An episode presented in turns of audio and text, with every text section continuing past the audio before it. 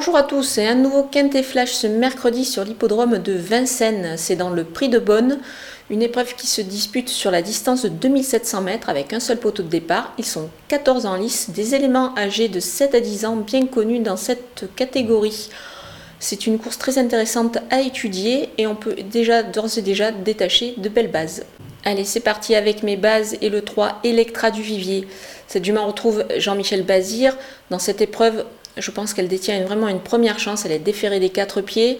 Elle est en forme sur sa distance. Elle vise évidemment la victoire. Le 10, Echo de Champ-le-Cy, retrouve Tony Le Bellaire qui sait très bien s'en servir. C'est un élément qui est également en belle forme. Il va évoluer sur une distance qui lui, qui lui convient parfaitement. Donc vous pouvez le suivre en grande confiance. Enfin, le 4, Erdelios. Elle a terminé à la quatrième place du GNT à Saint-Malo début août. Elle crée une petite surprise ce jour-là, mais attention, elle était déjà associée à Mathieu Mautier qui l'a parfaitement en main désormais, donc elle devrait poursuivre sur sa lancée. Et on poursuit avec les opposants dans cette épreuve, hélas, Elena Di Quattro.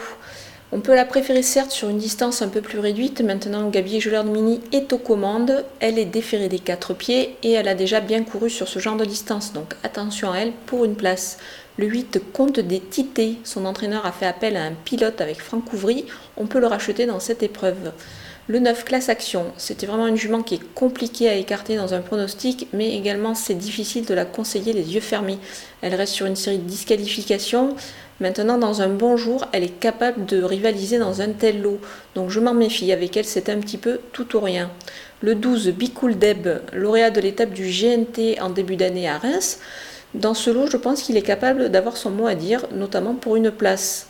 Mon coup de poker, c'est le 14 Blackjack la nuit. C'est un élément qui est bien connu sous la selle. Maintenant, il a déjà prouvé qu'il pouvait rivaliser à l'atelier. L'an passé, d'ailleurs, à pareille époque, il s'illustrait dans, un lot qui tenait la route.